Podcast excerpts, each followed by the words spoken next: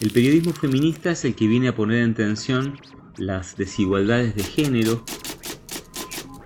esa jerarquización que, que tiende a reproducirse en nuestra cultura machista y patriarcal, y viene a ponerla en tensión, ¿no? a cuestionar esas inequidades, esas desigualdades de poder entre varones y mujeres.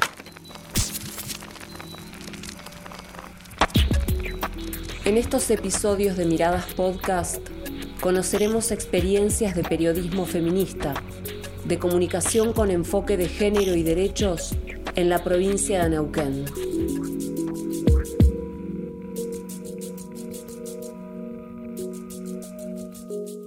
El periodismo feminista viene a cuestionar esas miradas que si no las cuestionamos tendemos a naturalizarlas y a reproducirlas. Roberto Samar es periodista y comunicador con enfoque de género, docente y militante por los derechos humanos. Yo soy docente de la Universidad Nacional de Río Negro, soy licenciado en periodismo y licenciado en comunicación social de la Universidad Nacional de Lomas de Zamora. Hice una especialización en comunicación y culturas en la Universidad Nacional del Comahue. Y en realidad, digamos, yo me siento un militante de temáticas vinculados a los derechos humanos, vinculados a los derechos en general, así que en realidad me, percibo más como, como un militante que encontró en el periodismo la forma de canalizar ciertas formas de ver el mundo.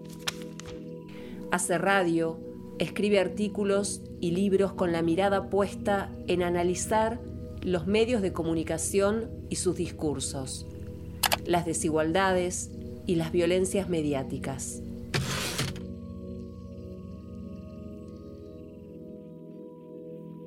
Mirar la realidad desde este enfoque implica justamente, en realidad puntualmente para mí que soy varón, revisarme, ¿no? Porque obviamente los privilegios muchas veces son más difíciles de ver, son más difíciles de cuestionar muchas veces, ¿no?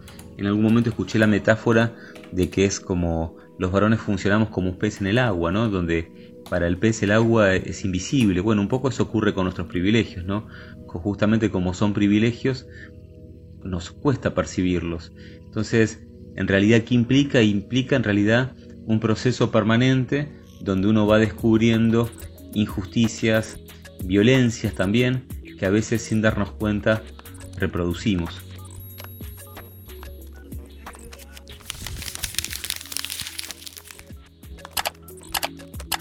Así que implica como un proceso de ir revisándonos, ¿no? Como, como dicen varias compañeras, esto de pasarlo por el cuerpo, ¿no? De empezar a, a revisarse y empezar a, a ir detectando muchas veces esos micromachismos que reproducimos.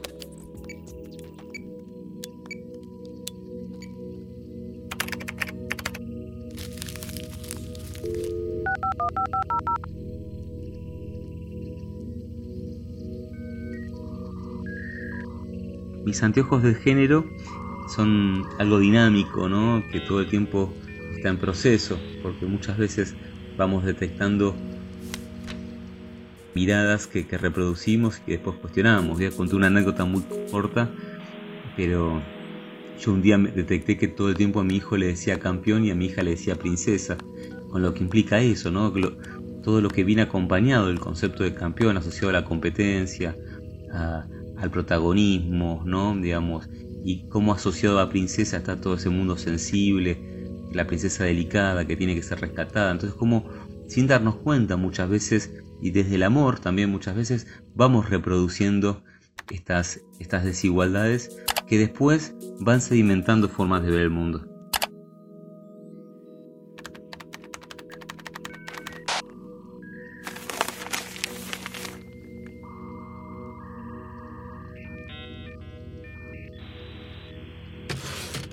Bueno, ¿cuándo y cómo empecé a usar estos anteojos?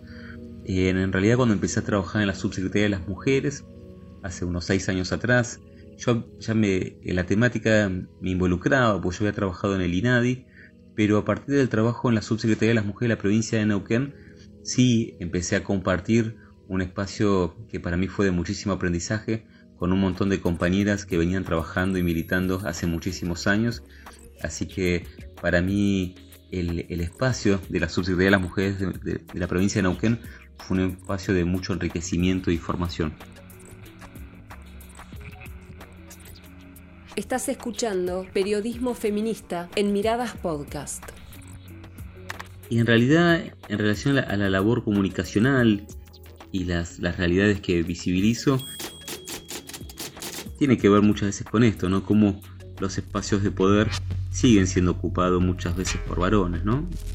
Quizás eso desde lo estructural lo más, lo más grotesco, pero también, bueno, uno si los, los medios de comunicación que ocupan posiciones dominantes, excepto eh, algunos casos, digamos, de buenas prácticas que, llaman la atención, se sigue reproduciendo, ¿no? Esto de que las voces autorizadas que aparecen hablando en temas de política, en temas de economía, eh, en temas de sociedad, siguen siendo habitualmente los varones y la mujer tiende a destacarse en espacios como espectáculos, ¿no? Entonces, lo que vemos es una forma de ver el mundo que muchas veces, si no la ponemos en acción activamente, se tiende a reproducir.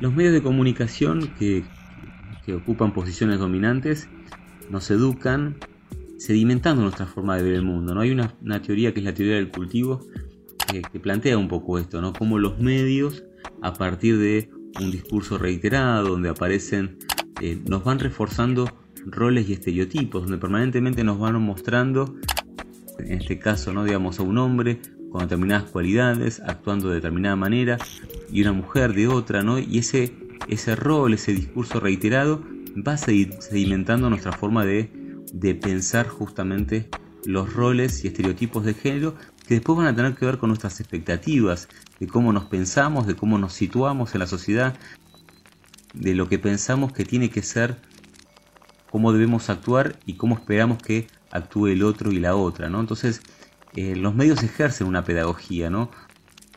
Una pedagogía que hoy podríamos decir que es una pedagogía de las desigualdades, ¿no?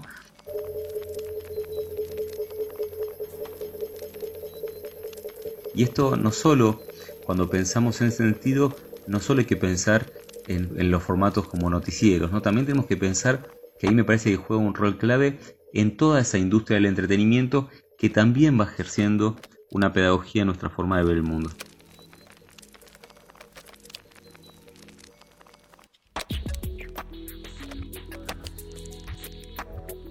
En relación a los medios con los que elijo educar mi, nuestra mirada, en general, bueno, escuchamos eh, mucho Radio Universidad Calf de Neuquén Capital.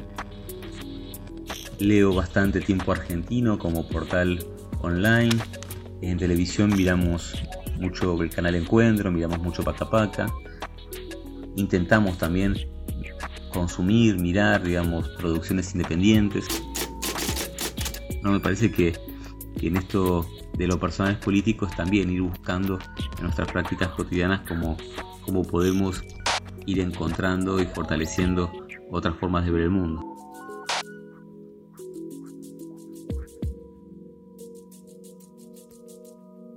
Y en Neuquén hay muchísimas prácticas que se están desarrollando, que tienen miradas distintas. Quizás me gustaría poner en valor una, porque me parece muy interesante, que es el proyecto que tiene la agrupación en La Jaureche, que es el proyecto del Radio Megafón, ¿no? que es una, una radio que, tiene un montón de, proyectos comunicacionales que están atravesados una, una perspectiva feminista.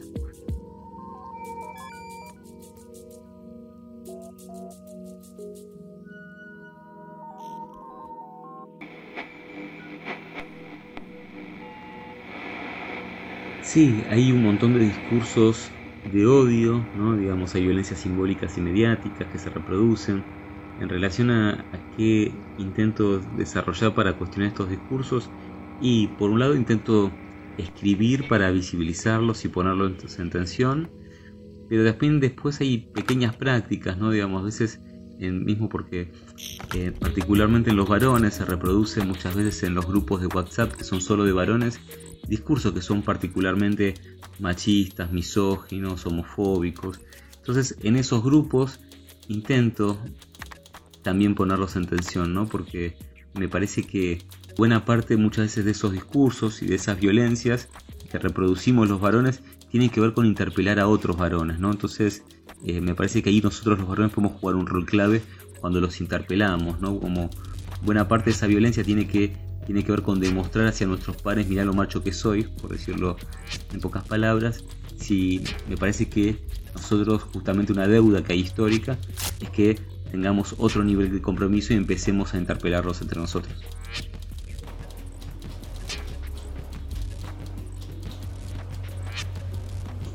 Bueno, mis espacios de, militancia y digamos hoy por hoy justamente están vinculados con mis espacios de ejercicio profesional, ¿no?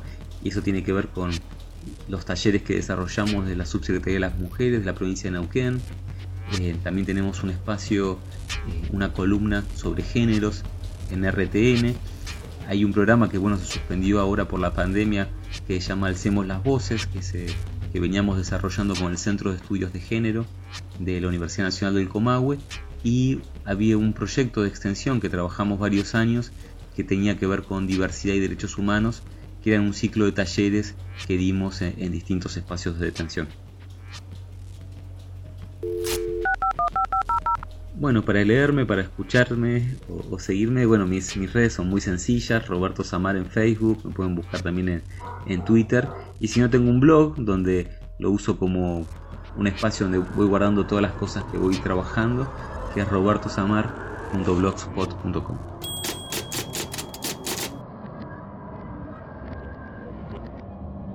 La temporada Periodismo Feminista de Miradas Podcast es una producción realizada en el marco del Diploma de Comunicación, Género y Derechos Humanos dictado por la Asociación Civil Comunicación para la Igualdad. Realización general, Clementina Crisoliti. La música es de Leandro Fresco.